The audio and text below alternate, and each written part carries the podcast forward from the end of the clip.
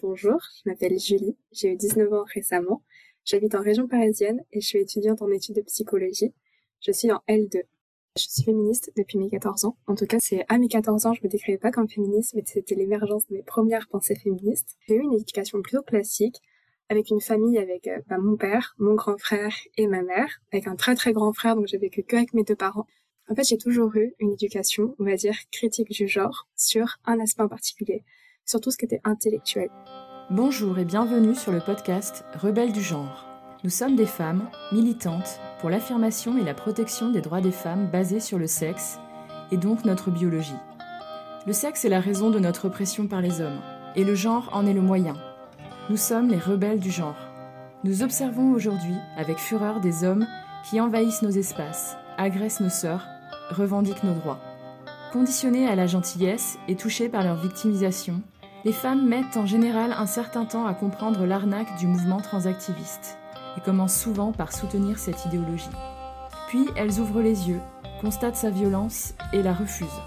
Ce podcast est là pour donner la parole à des femmes qui expliqueront pourquoi et comment elles sont devenues critiques du genre et qui témoignent de leur parcours. Écoutons leurs paroles. On m'a toujours appris que, en tant que fille, je pouvais faire tout ce que je voulais sur un point de vue intellectuel, que j'étais égale aux garçons. Donc ça, c'était assez génial. Longtemps, on m'a encouragé à faire de longues études. On m'a encouragé à me croire aussi intelligente que les garçons. On m'a donné la même éducation que mon frère. Vraiment, ça, c'était super. Par contre, il y a quelque chose sur lequel on a très fortement renforcé mon éducation genrée. C'était tout ce qui était apparence physique, on va dire. Depuis toute petite, j'ai des parents qui m'habillent de manière très coquette, qui m'encouragent à être très féminine en apparence, qui me poussent un peu finalement dans les stéréotypes de genre. C'était un peu particulier pour moi, parce que du coup, je voyais que ça faisait plaisir à mes parents, donc j'intégrais. Mais en primaire, quand même, j'avais une personnalité qu'on appelle garçon manqué. Donc évidemment, je me faisais beaucoup moquer par mes camarades, mais en même temps, on me poussait dans cet aspect euh, très féminin. Donc ça consacrait une sorte de euh, discordance chez moi qui me mettait un peu mal à l'aise. Ce qui fait que quand je suis arrivée au collège, j'ai rejeté la féminité. Je me suis dit, bon bah, en quatrième, j'ai pas envie d'être euh, féminine. J'ai trop de pression sur moi. Les garçons aussi de mon collège pratiquaient énormément d'harcèlement sexuel. Du coup, j'ai vraiment eu un énorme rejet de ma féminité et j'ai voulu me masculiniser. Ça a créé des troubles graves du comportement alimentaire chez moi. J'ai voulu vraiment rejeter de mon corps, de mon apparence. J'ai carrément voulu me couper les cheveux. Ma mère m'a jamais laissé faire. Enfin, je voulais vraiment être un garçon. Je voulais être perçue comme un garçon. Je voulais échapper à tout ce qui était norme de société parce que je me sentais vraiment plus euh, comme moi. Mais j'avais pas du tout le recul de me dire que c'était pas de ma faute, que c'était le fait de la société. Après, pendant ma quatrième, ça a progressé parce que j'ai découvert le féminisme, mais le féminisme à travers les réseaux sociaux. C'est-à-dire que comme j'étais très mal dans ma peau, j'ai cherché évidemment des réponses, donc je suis passée par les réseaux sociaux. Donc j'ai découvert quelques comptes féministes, mais féministes libérales en comptant bien parce que pas directement radical féministe évidemment. Et j'ai commencé du coup à découvrir. Alors il y avait Period Studio, il y avait ah bah c'était tout ce qui était euh, je m'emballe clito, enfin des trucs comme ça. C'était assez léger sur le fond, mais ça parlait quand même de stéréotypes, de dire qu'on pouvait être les mêmes, qu'on n'avait pas besoin d'être féminine. C'était tout ce qui était très superficiel. Donc par exemple c'était poids, apparence physique, body positive. Ça m'a beaucoup aidé dans un premier temps j'ai tout de suite adhéré à ces idées. Je me suis dit, génial et tout, euh, c'est vrai, on peut être libre et tout. Donc là, j'ai un peu renoué, ça allait mieux pour moi. Mais j'ai pas encore découvert le féminisme de fond. Ça restait vraiment en surface. Et c'est à partir de la troisième et de la seconde que j'ai découvert des thèmes qui étaient beaucoup plus importants. Donc c'est à partir de ce moment-là que j'ai parlé d'abolitionnisme et de porno. J'ai découvert tout ce qui était thématique autour du porno et de la prostitution. D'abord par rapport au porno, parce que évidemment au collège, qu'est-ce que font tous les mecs? Ils regardent du porno les garçons de ma classe, ils ont voulu me montrer un porno parce que bah voilà, ils avaient envie de, je sais pas, de peut-être un peu de me pornifier, de m'éduquer à ce qu'ils voulaient. Ils m'ont montré un porno. J'avais pas du tout envie, j'étais jeune, j'avais pas envie de regarder deux personnes faire ces choses-là, ça m'était totalement fait étranger. Et en fait, ils m'ont montré la plateforme, ils m'ont montré les visuels, ils m'ont montré vraiment tout et ça m'a dégoûté, mais vraiment jusqu'à la moelle. Je me suis pas dit ah c'est dégoûtant parce que c'est des relations sexuelles. Je me suis dit c'est dégoûtant parce que là il y a pas d'amour, il y a pas d'échange, il y a des trucs, qu'il y a des pratiques, comment c'est humainement possible de faire ça? Et en fait, je voyais que tous les garçons de ma classe étaient excités par ça. Et je voyais aussi énormément des filles de ma classe qui beaucoup correspondent aux attentes un peu des mecs de notre classe. Elles étaient en mode, oui, mais euh, c'est bon, euh, c'est normal, c'est la découverte de notre âge. Comment ceci peut correspondre à la découverte de notre âge? Et du coup, bah là, j'ai commencé à aller me renseigner sur les réseaux sociaux. Et j'ai vu que sur les comptes féministes que je suivais, il y avait beaucoup d'encouragement au fait de consommer du porno, que ce soit avec son copain, que ce soit avec euh, ses amis, enfin c'était présenté comme quelque chose de positif et moi ça m'a tout de suite dérangé. Donc ni une ni deux, j'ai cherché plus loin, je suis allée chercher d'autres sources Et en seconde, j'ai découvert des comptes abolitionnistes et féministes radicales. Donc là, j'ai découvert Odile Féminisme, j'ai découvert le compte de Marguerite Stern, j'ai découvert les Amazones, j'ai découvert Bois mes règles, et là, ça m'a fait une révélation. Je me suis dit, bah évidemment, c'est pas possible. Le porno, j'ai enfin mis le truc sur ce qui me dérangeait. C'est du viol tarifé, c'est pas des échangements. On peut pas faire ça aux gens. Ce n'est pas de l'éducation sexuelle, ça n'a rien de représentation de la réalité, c'est de la maltraitance humaine, c'est de la traite d'êtres humains. Évidemment, quand on se rend compte du porno, et ben on se rend compte évidemment de la prostitution. La prostitution, c'est un peu différent parce que j'ai toujours pensé que c'était de manière inhumaine d'acheter quand même un humain. Enfin, je sais qu'aujourd'hui ça paraît pas très logique, mais je pense que c'est quand même la base. Enfin, tu vas pas acheter des gens dans la rue. Pourquoi t'achèterais des femmes? Et du coup, j'ai vraiment euh, découvert ça. Sauf que évidemment, en suivant ces comptes féministes radicales, qu'est-ce qui a émergé? Bah le sujet de la transidentité. Et au début, moi, en ayant suivi des comptes féministes libérales, en fait, le genre, du coup, on le définissait plus déjà à l'époque comme euh, un ensemble de stéréotypes, on le définissait maintenant de plus en plus comme euh, un ressenti personnel, comme étant multiple, comme étant à respecter, comme étant, euh, je sais pas, une essence en fait au final. Moi, ça me déplaisait parce que comme j'ai dit plus tôt, toute ma jeunesse, on m'avait inculqué quand même des stéréotypes sur mon apparence. Donc comme j'étais une femme, je devais être féminine. Je me suis dit, mais non, si j'ai réussi à rejeter ça, c'est que c'est pas une essence, c'est que ça n'a pas de sens de dire que c'est une essence. Et du coup, bah, en découvrant le féminisme radical, ces juges-là, évidemment, bah, j'ai appris à les remettre un peu en question. Quand je regardais les comptes de surtout Antastésia, surtout sa vidéo qui s'appelle euh, Suis-je une vilaine perf? Je me suis dit, mais en fait, c'est exactement ça, c'est ce que je pense. Mais j'étais pas tout de suite dans la logique de me dire, oui, euh, je suis 100% d'accord. Non, non, j'étais encore dans la logique de me dire, je suis gentille, j'ai envie d'être gentille avec tout le monde, donc je vais être gentille, je vais approuver ce que tout le monde dit, mais sans le penser. Hein. C'est-à-dire que dans mon coin, je pensais, bon, c'est un peu n'importe quoi, mais bon, je vais être gentille, je vais, euh, je vais accorder en fait euh, à des mecs de, de dire n'importe quoi en fait sur les réseaux sociaux et de véhiculer cette idée. Et j'ai commencé à adopter le vocabulaire qui était employé par ces personnes-là et notamment sur Twitter. J'ai commencé à me définir comme une femme cis, une jeune fille cis a 15 ans, ça n'a aucun sens même, enfin, les adultes ils comprennent pas, personne de ton entourage ne comprend. Et j'ai commencé à adopter euh, les pronoms, les choses comme ça et tout. Et en fait, j'en ai parlé un peu autour de moi dans ma classe. Et là, je me suis rendu compte que j'étais la seule débile en fait à me définir comme ça, mais vraiment, j'en parlais et tout le monde faisait, mais elle va pas bien dans le ciboulot. Et c'était pas du rejet de dire, ah, qu'est-ce qu'elle est bête, c'était vraiment juste, mais qu'est-ce qu'elle raconte? Et du coup, je me suis vraiment rendu compte que c'était un peu comme une bulle et qu'en fait, les féministes radicales avaient raison. Il fallait en fait avoir le courage d'assumer que c'était une minorité d'individus qui disaient n'importe quoi. Ça m'a fait mon pic trans. Je me suis dit, bah en fait, c'est vraiment n'importe quoi. J'avais même adhéré à l'idée de préférence génitale. Je m'étais dit, bon bah, ça se trouve, on s'est un peu bourré sur tout ce qui orientation sexuelle. Ça avait aucun sens. Enfin, je veux dire, à 15 ans, on découvre tous notre orientation sexuelle, même si on le fait pas de manière consciente. C'est quand même des thématiques qui reviennent par rapport à la découverte de la sexualité et tout. Je me suis dit, tout ce féminisme libéral, tout ce transactiviste, ça avait foutu le bins dans ma tête. J'avais toujours été pour le soutien de la cause LGBT. Après, évidemment. Et je me suis dit, bah, je comprends pas en fait ce que le T a à voir avec le LGB. En fait, je comprenais pas pourquoi la transidentité, donc en fait qui est sur un sentiment profond de soi, avait à voir avec le fait d'entretenir des relations amoureuses et sexuelles avec autrui. Ça n'a pas forcément de rapport. Plus il définissait des termes comme préférence génitale, identité, et plus en fait, moi en tant que gentille personne, ça remodelé complètement mon rapport aux lesbiennes, aux gays, aux bisexuels. Il y avait même le terme pansexuel. C'était un terme que j'adoptais, mais que je comprenais pas parce que pansexuel, ça veut rien dire, en fait. Ça veut dire que tu veux relationner avec n'importe qui selon son identité de genre. Mais en fait, comment je peux communiquer avec mes amis, avec ma famille et avec euh, d'autres personnes sur quelque chose aussi flou. Quand j'essaie d'expliquer à mon entourage, ils tout cela en mode, bah, en fait, c'est la même chose que bisexuel. Ah, mais, mais non, tu comprends pas, c'est parce qu'il y a une identité de genre et tout. Et après, en fait, en écoutant au fur et à mesure les féministes radicales et en écoutant mes amis qui me disaient mais tu racontes n'importe quoi, je me suis rendu compte que ça avait aucun sens. Donc là, j'ai vraiment commencé à être dans la critique. Plus j'écoutais de contenu radfem, plus j'écoutais de trucs aussi qui étaient importants parce qu'on a d'autres choses à faire en fait. Quand on écoute des féministes radicales, évidemment, et qu'on s'intéresse à des thématiques aussi importantes que les féminicides, que l'abolitionnisme, que la pornoprostitution, que l'excision, et que tu vois après qu'on parle en plus de plus en plus de mecs qui sont en jupe, on a autre chose à faire. Et du coup, je me disais, bah, je vais un peu laisser cette thématique de côté. C'est bon, j'arrête d'en parler, de toute manière, ça sert à rien. Je vais euh, plutôt écouter d'autres choses. Et en fait, je me suis rendu compte que ça, ça marchait pas. Les transactivistes, ils ont une progression incroyable. Je sais pas comment ils ont fait, mais en tout cas, ils ont inondé toute la sphère internet de leurs idées. De plus en plus, j'ai vu mon entourage qui me disait avant, non mais c'est n'importe quoi, finalement, être contaminé par cette idéologie. J'avais des amis avant qui par exemple ne comprenaient rien au terme cis et trans, qui maintenant, quand j'en discute avec elles, me disent mais si, mais moi je suis une femme cis et elle c'est une femme trans. À l'époque, je me disais bien que c'était n'importe quoi. Qu'est-ce qui t'a fait changer ta vie? Bah je sais pas. C'est comme ça. Écoute, on m'a dit que c'était comme ça. Bah je respecte. Je vais faire plaisir à la personne.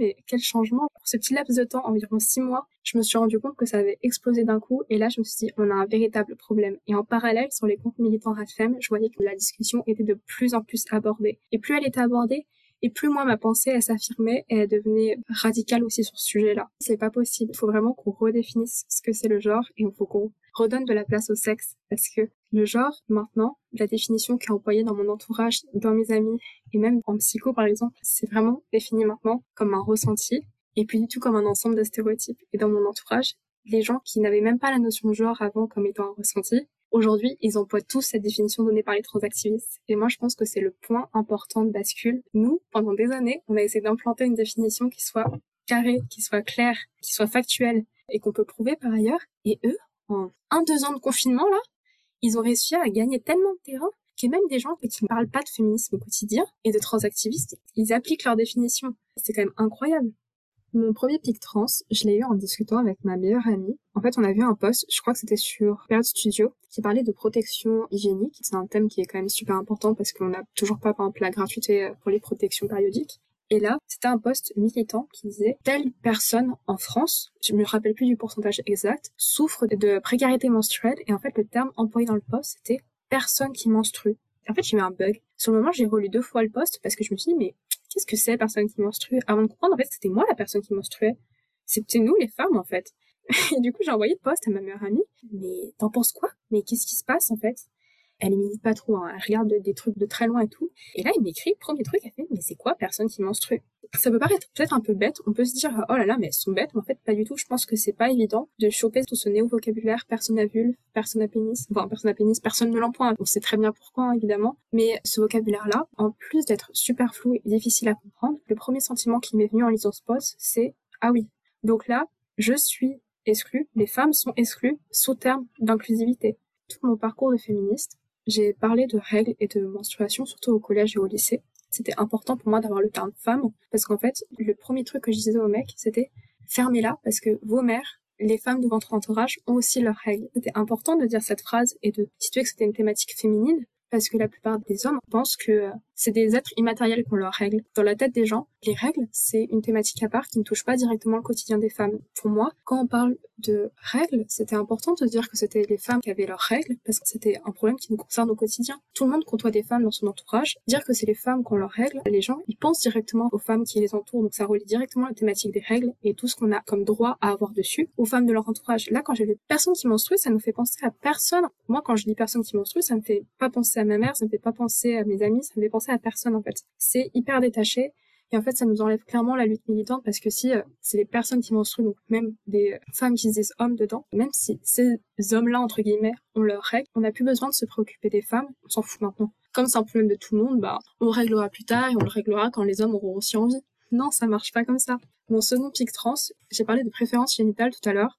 Et ben, c'est en discutant aussi avec une amie, je lui ai envoyé un post. Ça, c'était un fil sur Twitter, en gros. Bon, Twitter, on sait que c'est un monde un peu à part. Et il disait, bah voilà, si vous êtes homosexuel ou hétérosexuel et que vous refusez d'avoir des relations avec une personne qui n'a pas l'organe génital qui correspond au genre qui vous attire, vous êtes transphobe. Et moi, ça m'a fait halluciner parce que je me suis dit, le sexe, c'est pas une partie génitale. Dans le fil Twitter, il disait, non, en fait, quand on a une relation sexuelle, on n'a pas forcément besoin de s'intéresser aux parties génitales.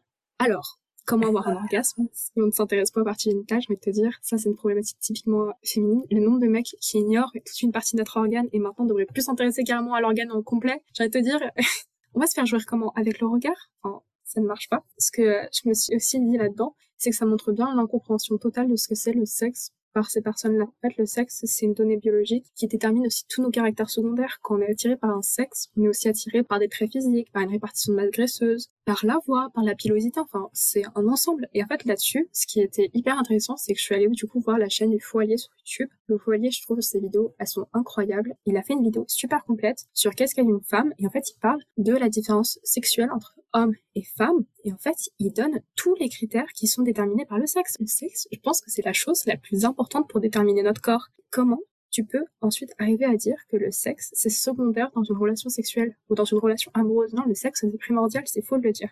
Mais ça, ça nous a fait rire, honnêtement. On s'est dit, mais c'est pas possible.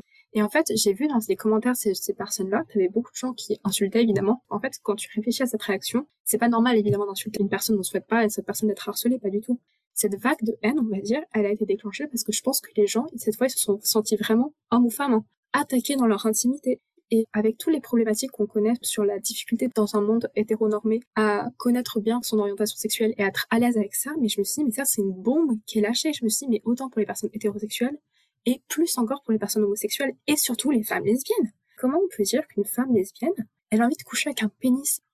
Mais ça, ça m'a tout de suite fait penser au porno. Ça m'a tout de suite fait penser aux vieux gars, qui allument leur catégorie lesbienne pornifiée, là, et qui pensent que des lesbiennes vont les accueillir dans leurs relations sexuelles. On est exactement là-dedans. Et ça, ça m'amène à mon troisième pic trans, c'est le rapport entre la prostitution et le transactivisme. Nombre de figures du transactivisme, je vais citer Olivier Chiappa et euh, Beverlux, qui est largement secondaire mais qui fait quand même pas mal de bruit, sont en rapport avec la prostitution. Combien d'entre eux reprennent des codes pornifiés qui concernent évidemment les femmes? Il y en a beaucoup de mal transidentifiés qui se revendiquent lesbiennes, donc ils disent avoir des relations lesbiennes, et en plus ils pornifient ces relations. Et ça, c'est un retour en arrière, mais incroyable. C'est-à-dire que maintenant, ces figures-là, présentées comme transactivistes féministes, elles mettent en scène tout ce qui est représentation porno, surtout des femmes, et d'une catégorie de femmes tellement oppressées, les femmes lesbiennes, mais c'est pas possible en fait. Ils présentent en plus ça comme du sexe lesbien, alors que l'élément principal de cette relation sexuelle, c'est la pénétration avec un pénis. Mais on a franchi un peu plus. On est littéralement sur le truc du mec qui voit deux lesbiennes qui s'embrassent dans sa rue et qui vient les voir et qui dit Ouh là là, ça vous dirait pas de faire un trio? Mais c'est ça, mais à une échelle euh, vraiment euh, gigantesque. Et aussi un autre truc, ça c'est récemment, mais j'ai l'impression il y a un an, c'était pas encore aussi généralisé, mais c'est le fait de parler des enfants trans les enfants trans vraiment très jeunes. C'est-à-dire que récemment, je suis encore tombée sur un fil avec un petit garçon espagnol qui se revendique fille, du coup, qui a parlé, je crois, au Parlement espagnol, c'était il y a à peu près un an, qui a fait un discours et tout, bah, du coup, sur la nécessité d'accompagner les enfants trans, mais je me suis dit, on a foutu un petit garçon devant un Parlement, filmé en plus en son intervention, donc à son âge, à visage découvert, sans voix brouillée ni rien, pour parler de ce sujet-là. Mais on va où là? C'est un enfant de 4 ans? Déjà, les enfants, je pense qu'ils devraient être protégés de l'espace public le temps qu'ils puissent se construire. Mais s'ils sont même pas protégés dans leur espace privé et qu'on dit à un enfant qui a telle préférence pour euh, tel jouet, pour euh, tel vêtement, pour euh, tel, je sais pas, pour tel groupe d'amis, on lui dit qu'en plus, il est pas bien dans son corps, mais comment un enfant de 4 ans peut comprendre ça? C'est impossible. Déjà que c'est compliqué à figurer pour des adultes. Là, on a franchi un cas gigantesque. Comment on peut dire que la transidentité, elle peut être innée dès la naissance. Comment on peut dire que des enfants de moins de 5 ans peuvent être transidentifiés? Déjà que moi ça me choque en dessous de 18 ans, alors là, ma mâchoire, elle s'est décrochée. C'est vraiment pas possible. Quand j'ai vu cet enfant là parler devant une cour d'adultes. Je me suis dit comment ces adultes-là, ils ont pas le recul nécessaire pour dire on va protéger cet enfant et on va faire ce qu'il faut pour juste qu'il puisse grandir normalement. Parce que c'est pas un développement normal que de mettre un enfant sur une voie qui fait que quand il va arriver à la puberté, on va bouleverser sa vie en changeant son corps. Il n'y a aucun de ces adultes de cette assemblée qui a eu le recul nécessaire et c'est incroyablement dangereux.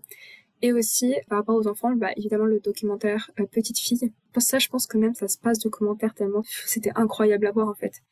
Et il y a beaucoup de gens qui ont critiqué sa mère. Moi, quand j'ai regardé cette maman, tout le monde me dit ouais, c'est la faute de la mère et tout. Cette maman-là, ça se voit qu'elle est complètement paumée et qu'en fait, elle essaie que son enfant il soit heureux. C'est juste la faute aussi des gens derrière qui ont plus de recul que cette maman et qui n'ont pas stoppé en fait le mécanisme et qui ont dit on va proposer quelque chose de beaucoup plus correct à votre petit garçon. Parce qu'en fait, là, ça va, c'est pas grave. J'ai regardé les critères du DSM-5, donc pour définir ce que c'est un enfant transidentifié. Et c'est vraiment des critères à base de il aime pas ce jeu de garçon, il va préférer ce jeu de petite fille, il a que des amis de l'autre sexe, il s'habille avec les vêtements de l'autre sexe. Enfin, quel petit garçon n'a jamais essayé les jupes de sa maman? Quel petit garçon n'a jamais joué avec le rouge à lèvres de sa maman? Quel petit garçon euh, ne s'en fout pas un peu des vêtements qu'il porte tant qu'il peut jouer dans la cour de récréation? Vraiment, enfin, je me dis, mais c'est incroyable. Ces critères-là, ils sont hors sol. Ils ont été reconnus par des adultes. Et euh, quand j'ai lu ça, ces trois événements se sont enchaînés en fait. Le premier m'a amené à m'intéresser à la thématique des enfants et ça je pense que c'est le truc qui m'a fait le plus péter un câble. Pourquoi penses-tu que cette idéologie est une menace pour les femmes, pour leurs droits, pour les enfants, pour la société et pour notre démocratie? Pour les femmes parce que je pense qu'en fait ce qui se met en place c'est la disparition en fait de la catégorie femme c'est-à-dire que tout ce qui nous appartient comme lutte en tant que femme bah, par exemple tout à l'heure comme j'ai cité pour les règles pour la grossesse les luttes médicales, tout ce qui est lutte anti-problèmes médicaux pour les femmes, tout ce qui est vraiment est inhérent à la thématique de base féministe est tout repris par le transactivisme. Que ça soit en fait pour l'exemple des règles, je pense que c'est celui que j'ai cité tout à l'heure, c'est le plus parlant. Et par exemple pour les espaces séparés, pour la non-mixité. la non-mixité, de base, c'est quelque chose qui est essentiel pour les femmes, parce qu'en fait, ça nous permet de nous exprimer en toute sécurité et aussi de pouvoir aborder des points sans que les hommes, en fait, nous coupent constamment le discours et la parole. Et là, en fait, on se retrouve avec des personnes qui se revendiquent femmes et qui ont été socialisées en tant qu'hommes, et même des femmes qui se disent hommes et du coup qui adoptent ces codes en fait d'agresseurs, reproduisent en fait tous les codes avec dans ces milieux militants. On a écarté le problème, on avait réussi un tout petit peu à gagner de l'espace, à sortir les hommes en fait pour avoir nos propres espaces. Et là, en fait, on se rend juste compte qu'ils entrent par la porte de service. Et ça, c'est tellement dangereux. On peut plus se réunir en réunion de non-mixité totale pour parler d'agression sexuelle, pour des groupes de soutien. On n'aurait théoriquement pas le droit de refuser l'arrivée d'un porteur de pénis dans notre salle au milieu, alors que toutes ces femmes, potentiellement, ont été agressées par quasiment à 100%, agressées par ce même pénis. Comment on en est arrivé à ce point-là? C'est-à-dire que les femmes n'ont plus le droit à la... On pourrait faire une métaphore simple. C'est comme si t'étais chez toi, que tu fermais ta maison, que t'installais tes alarmes et tout, et que t'allais prendre ta douche, que l'État mettait une loi qui fait que tout le monde a les clés de chez toi et que tout le monde pouvait aller t'observer sous ta douche. C'est ce qui arrive aux femmes. Et que tout le monde prenait tes affaires, les touchait et les réorganisait exactement la manière qui leur plaît en fait. Les luttes anti-porno et anti-prostitution, de base, elles sont organisées par les femmes. On a tels angles d'attaque. On a fait nos planifications, on a fait nos mouvements et tout. Et là, t'as des hommes qui arrivent et qui nous font non mais moi je pense que c'est pas du tout ça et qui nous chamboulent tout. En fait comme ces hommes-là ils se revendiquent femmes et que la plupart des femmes bah en fait ils ont réussi à nous imposer cette manière de penser, ils arrivent à nous imposer cette organisation dans nos luttes et en fait si on n'a pas nos moyens de lutter et si on n'a pas nos moyens de s'exprimer en fait on n'arrive à rien faire. Et le pire je pense dans tout ça c'est que bientôt ça passera dans les lois. La plupart des femmes elles se taisent parce qu'elles ont peur, parce qu'elles veulent être gentilles, parce qu'elles adhèrent aussi parfois aux idées, faut quand même le dire, il y a beaucoup de femmes qui adhèrent il y a quasiment pas d'opposition. Et pour tout ce qui est espace de non-mixité, pour tout ce qui est vestiaire, pour tout ce qui est euh, définition, par exemple, euh, d'une femme et tout, un jour ça finira par passer. Un jour on modifiera en fait les lois et on aura des lois du pays qui sont basées sur l'identité de genre. On n'aura plus de lois basées pour les droits des femmes sur le sexe. Et ça c'est un danger mais incroyable pour les femmes.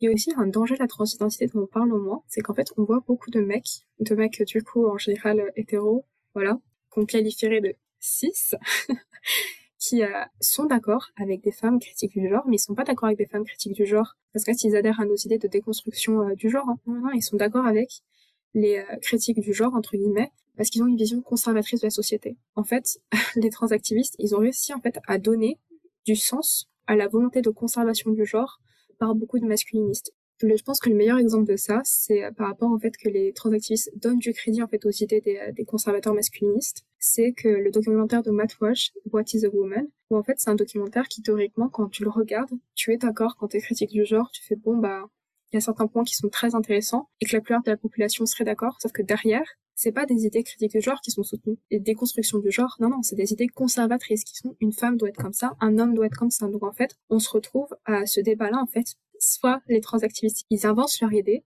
et en fait, derrière, ça paraît tellement loufoque pour une grande partie de la population qu'en fait, ils donnent du crédit à tout ce qui est renforcement du genre dans la vision masculiniste. Au final, personne, j'ai l'impression, ou très peu de gens dans la population générale, ne font l'effort du coup d'écouter les femmes qui parlent de déconstruction du genre. Et ça, je trouve que c'est incroyable. Ils ouvrent le boulevard masculiniste. Et aussi, le féminisme, en fait, il est aussi en train de se prendre un énorme coup, parce que maintenant, je pense que vous avez déjà entendu l'expression, plein de personnes qui disent, ah non, mais moi, je suis pas féministe, et avant, c'était, t'es une féministe extrémiste. Maintenant, on dit, t'es une néo-féministe aux cheveux bleus. Alors, on voit à quoi ils font référence. Tu vois, en fait, qu'ils font référence aux transactivistes de Twitter. Tu vois de qui ils parlent. Quand ils disent, ouais, je suis un hélicoptère de combat, les féministes vous cassez les couilles, en fait, ils font pas la différence avec les transactivistes. Quand ces mecs-là et ces femmes-là, ils disent ça, en fait, ça décrédibilise le mouvement féministe en même temps. Le transactivisme, par ses glissements idéologiques, il tire le féminisme derrière lui. Le féminisme, il est en train de se vider de son sang, enfin, et de tout en fait. On perd nos luttes, et en plus on perd notre crédibilité, le peu de crédibilité qu'on avait.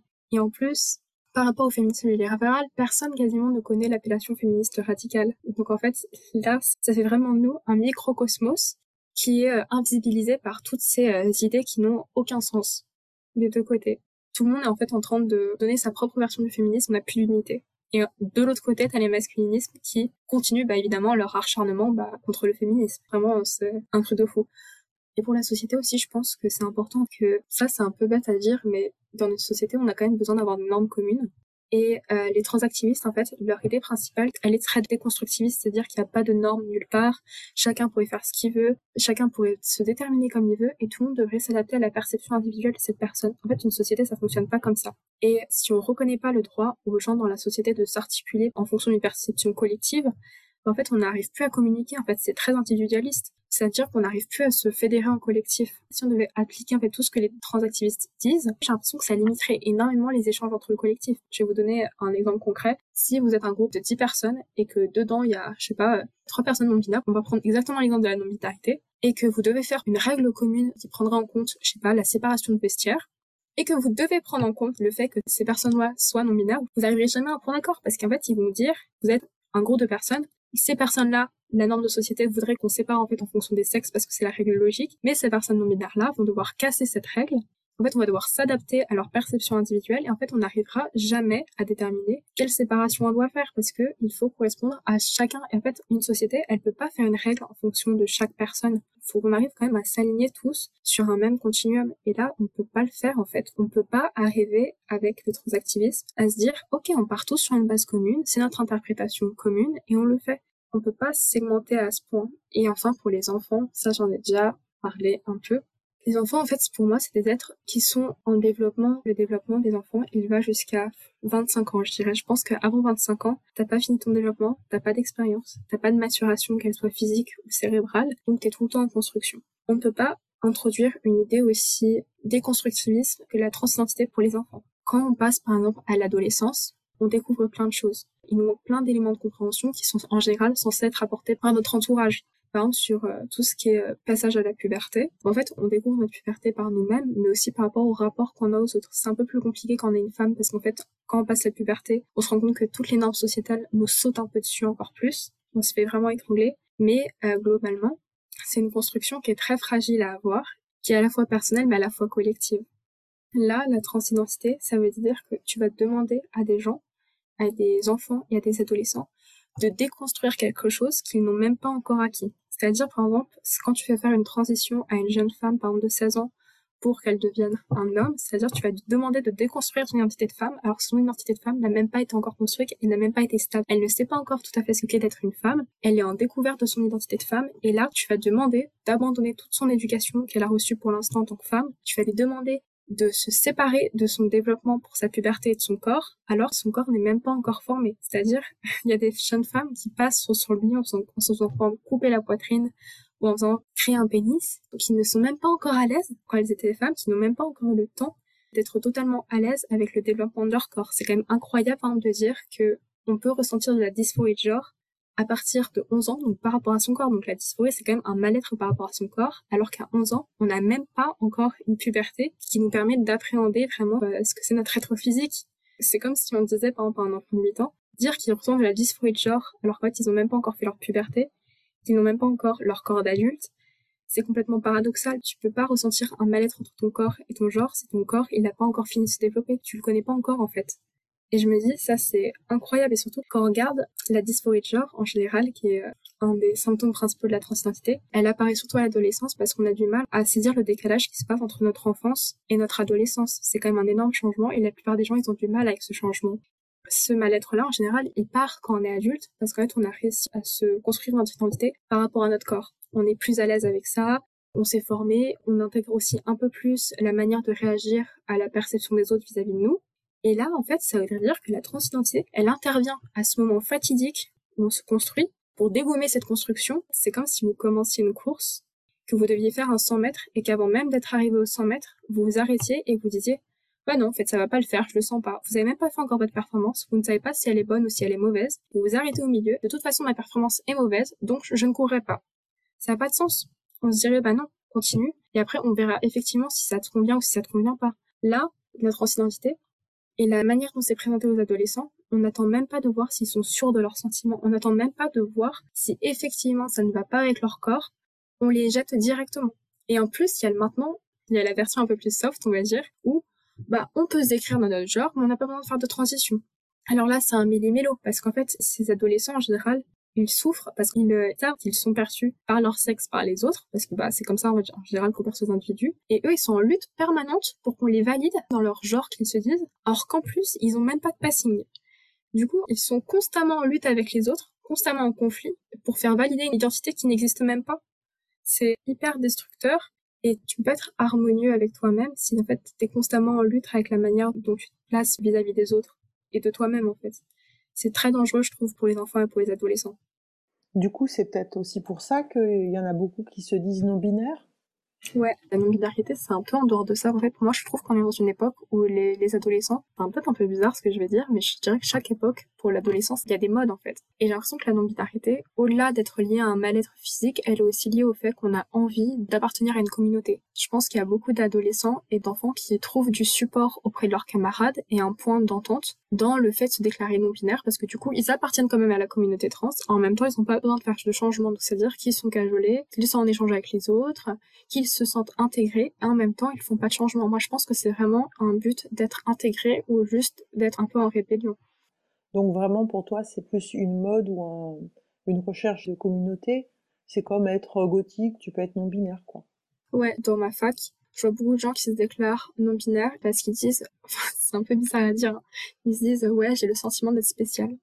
Et tu fais mais des sentiments des spécial. Pourquoi? Tu comprends euh, parce que je correspond pas à la société. Et du coup, bah, la réponse qu'ils ont trouvée, c'est la non-binarité. Tout le monde ne correspond pas à la société parce que la société, c'est une moyenne qui est parfois très injuste et contre lesquelles les féministes se battent en ce qui concerne le genre. Et donc toi, tu vas, à partir de ce mal-être-là qu'on ressent tous, surtout toutes les femmes en fait, ils se décrètent une identité personnelle parce que ça les, je sais pas, ils ont l'impression d'avoir trouvé leur solution, d'avoir trouvé leur clé. T'es pas spécial en fait, t'es comme tout le monde, mais tu te rassures en fait pour moi. Donc c'est encore plus what the fuck que le reste, quoi. En fait, pour moi, la non-binarité, c'est vraiment, je sais dire, euh, oh, she's different. Genre, c'est vraiment, pour moi, c'est ça. Hein. Bah, au moins, ils font de mal à personne, cela. Bah, en fait, je suis pas sûre parce que, pour moi, le fait de se déclarer non-binaire, c'est vraiment un doigt d'honneur à tous les autres. C'est-à-dire que tu gardes ton apparence physique, tu sais que t'es perçu comme une femme ou comme un homme. En plus, tu pousses les autres à aller contre leur perception, ce qui est quand même violent, en fait, au niveau cognitif. Hein. Des gens que je connais qui me disent non mais je suis non binaire alors par exemple je sais que c'est des mecs ou je sais que c'est des filles. Ça me demande un effort supplémentaire mental pour ne pas les blesser pour ne pas déraper. Alors qu'en plus ils savent qu'ils sont perçus parce qu'ils ressemblent à un mec ou à une fille parce qu'ils en sont quoi. C'est violent pour les autres. Et en plus c'est vraiment le fait de dire bah écoute toi tu corresponds 100% au stéréotype reste dans ton truc. Moi, je suis différent. Moi, j'ai choisi d'être différent comparé à toi. Alors qu'en fait, ils sont au même stade que nous, quoi. Je trouve ça limite insultant, en fait. Oui, je vois bien l'image du gros doigt d'honneur. Vous qui choisissez d'être euh, complètement victime de votre oppression, euh, bah, c'est sans nous. Moi, j'avais vu une affiche, ça m'a vraiment fait rire. C'est une femme voilée, non binaire. Une femme voilée, non binaire, genre. Et par rapport à ça, j'ai une anecdote un peu personnelle. C'est, euh, il y a quelqu'un que je connaissais du collège, que je connais du coup depuis six ans c'est un mec, il a toujours connu comme un mec. Quand je me faisais harceler sexuellement au collège avec toutes mes copines et tout, il disait rien comme les autres mecs, il avait vraiment le comportement typique d'un mec, et aujourd'hui, il se dit non-binaire féminine. Il a rien changé à son apparence. Mais quand je vous dis rien changé, c'est rien changé. Et je dis, mais t'as déjà éprouvé la dysphorie, quelque chose comme ça? Il me dit, non, non, pas du tout. Il poste des photos de lui torse nu à la plage, parfaitement à l'aise son, corps et tout. Mais par contre, je dois l'appeler elle. Et moi, je trouve ça hyper violent parce que continue à tenir des positions hyper misogynes. Bah, évidemment, il a une éducation d'homme. Et en même temps, il me dit non mais t'inquiète, j'ai le même vécu que toi. Mais t'as pas du tout le même vécu que moi. Rien qu'au collège, on a un vécu tout à fait différent. Moi, j'ai un vécu traumatique parce que bah, j'avais le malheur d'être là et d'être une fille. Toi, t'étais tranquille, Pepou, et tu me dis qu'on a le même vécu. Et qu'en plus, je devrais t'appeler elle. Et en même temps, t'es non-binaire. Donc, genre, Yel, elle. Yel, elle. Je sais pas, je...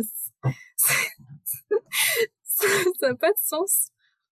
Oui, c'est complètement insensé j'en ai parlé avec des amis qui sont aussi potes avec lui et ils m'ont dit mais, mais t'es méchante et tout. J'aurais fait mais j'en ai rien à foutre d'être méchante. T'es deux mecs avec moi et une amie à moi et je me suis tournée vers mon amie fille et je lui ai dit mais tu te sens femme?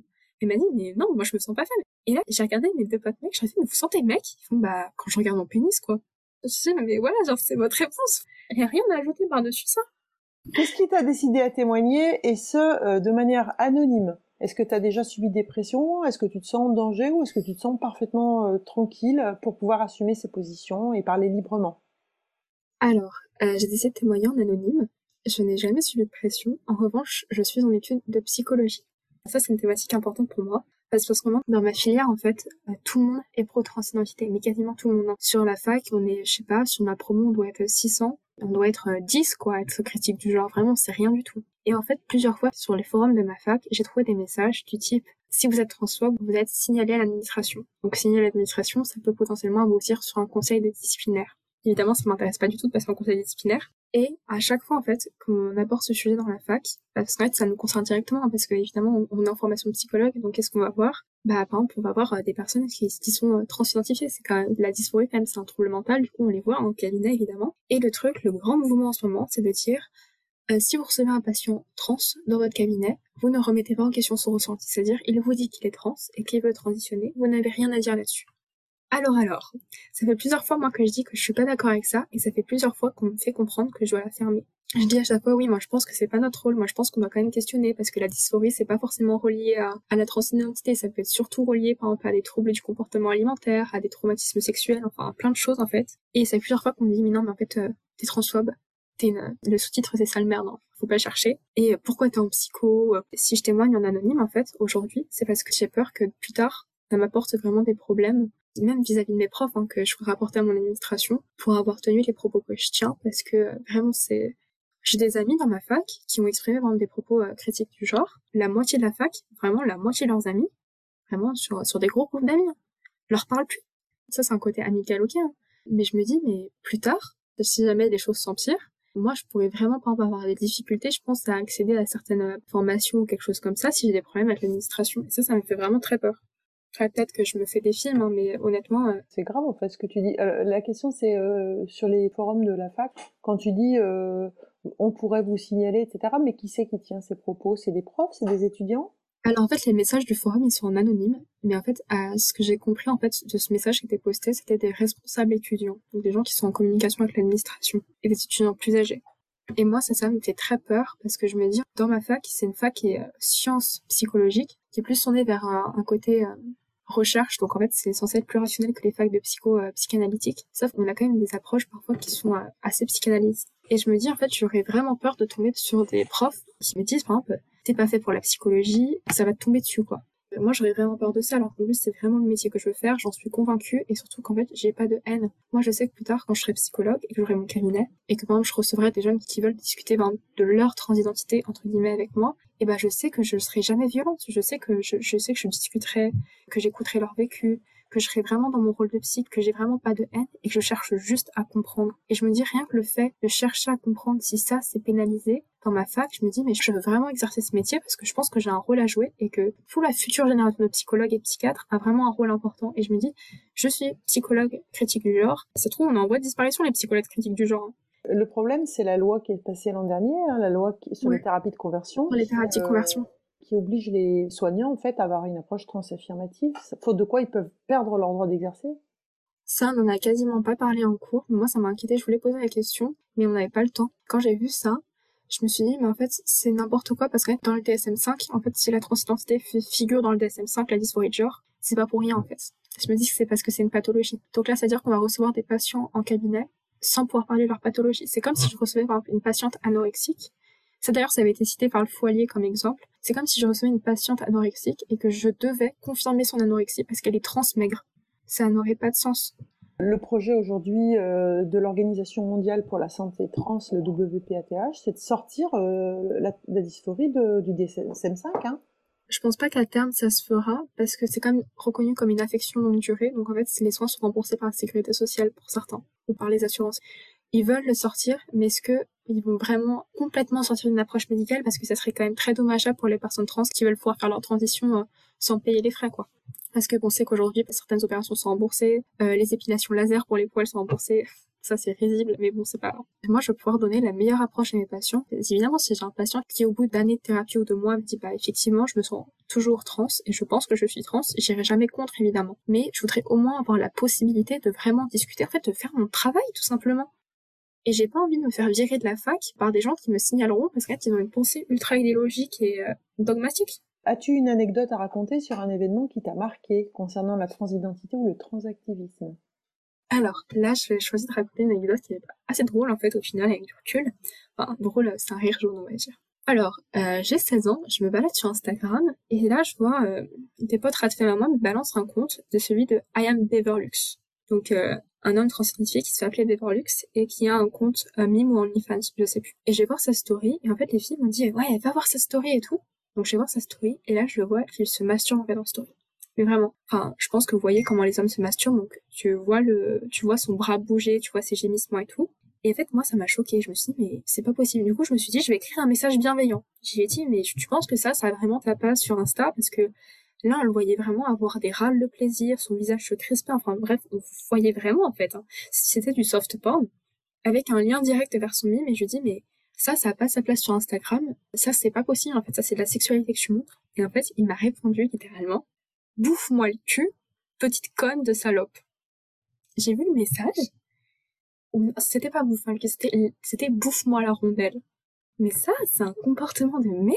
Mais je me suis dit, il y, a, pas plus masculin que ça, en fait. Jamais une femme n'aurait dit à une compère, euh, bouffe-moi la chatte, ça n'a pas de sens.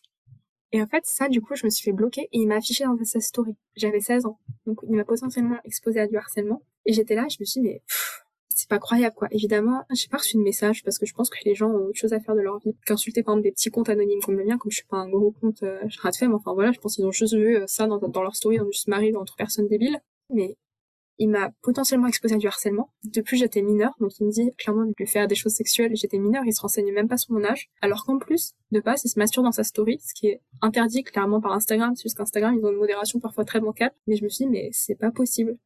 Et récemment, il y avait un commentaire, c'était la journée euh, sur le coin des LGBT, donc un autre groupe militant. C'était la journée des travailleuses du sexe. oui, oula, vive la prostitution et tout. Et je suis allée dans les commentaires de la publication, j'ai écrit un message abolitionniste, j'ai fait ben voilà, euh, ça, euh, on se bat contre le droit des hommes de violer des femmes, on se battra toujours contre ça. Le terme c'est pas travailleuse du sexe, c'est prostituée. J'ai fait un long message et tout, hyper construit. J'ai fait respecter ces femmes, aller écouter les survivantes et tout. J'étais hyper claire, concise et tout. Et en fait, il m'a répondu, il m'a dit, ouais, en fait, t'es juste plutôt phobe. Et du coup, j'avais changé de compte, donc il a pas reconnu mon compte. Il m'a dit, t'es plutôt phobe, renseigne-toi, t'y connais rien, façon, ça t'es une conne d'abolitionniste. Donc c'est ce mec-là qui m'a littéralement insulté, qui s'est masturbé en story, qui vient me donner des leçons de féminisme sur comment on parle des survivantes et comment on écoute leurs paroles. Hallucinant. Hallucinant. Ça m'a choqué. Et son message, il a été liké, je crois, une centaine de fois.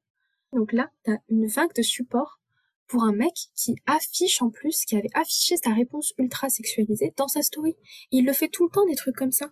Comment les gens ils peuvent supporter ça? Ils ne voient pas ça, c'est incroyable. C'est les mêmes délires qu'Olivier Chapa là, c'est pareil, c'est pas possible. Du coup, cette anecdote en vrai me fait rire avec du recul, mais je me dis que les gens qui soutiennent le mouvement transactiviste et du coup qui soutiennent la prostitution via le mouvement transactiviste, ils y connaissent rien. Ça se voit, c'est 0 sur 20. Est-ce que tu as quelque chose à ajouter? Bah, ce que je dirais en fait au final, c'est que euh, on peut être critique du genre. Les critiques du genre, elles sont beaucoup vues comme des euh, femmes qui sont horribles, qui seraient méchantes et tout. Faut pas avoir forcément peur de cette image. Ok, elle est pas agréable à supporter, parce que euh, quand on parle par exemple avec des gens, ils nous disent oui, mais en fait vous ne respectez pas les sentiments des gens, vous leur faites mal et tout. Mais je pense qu'on n'a pas forcément à respecter les sentiments des gens, surtout en fait quand ils ont un impact sociétal aussi grand que celui de la transidentité. Surtout qu'il faut comprendre en fait que j'ai jamais vu une femme critique du genre insulter, menacer, violenter une personne trans. En revanche, j'ai énormément vu l'inverse. Quand on parle de transidentité, à chaque fois on parle de transactivisme, à chaque fois on met des formes. Franchement, on fait les choses bien et en face, on n'est jamais reçu de la même manière. Et ce que je vois, c'est que on est toujours là, même dans ces podcasts. Même, je, pense que dans, les podcasts de Repel du genre, j'ai plusieurs fois des femmes qui ont réaffirmé le, fait, en fait, qu'elles ne souhaitaient pas être agressives ni méchantes. Et en fait, on n'a jamais l'inverse. Donc en fait, moi je dis, osons rejeter cette étiquette de méchante, on replace la violence du bon côté. Pour les jeunes femmes, exemple, qui écouteraient ces podcasts, qui se disent, ah, mais je, ça se trouve, je suis une personne horrible, je critique, je fais du mal aux gens, machin et tout. Non, vous faites pas de mal aux gens, vous vous posez des questions, en plus vous les posez bien parce que vous cherchez du contenu avec des ressources, vous écoutez la parole de femmes, vous faites les choses bien, vous pouvez rejeter cette étiquette de personne méchante parce qu'en fait les, les, critiques du genre font bien, font les choses bien, font les choses dans le respect et font les choses de manière éclairée et sourcée. On a du recul sur nous-mêmes, donc osez être critique du genre et faites face même aux accusations de méchanceté et tout, parce que c'est pas la vérité. Merci d'avoir écouté notre parole et n'hésitez surtout pas à partager le plus largement possible. S'il vous plaît, signez la Déclaration des droits des femmes basée sur le sexe, womensdeclaration.com. Rejoignez-nous, n'ayez plus peur, ensemble nous ferons changer les choses. Si vous souhaitez témoigner, contactez-nous par mail. À bientôt pour un nouveau témoignage de Rebelles du genre.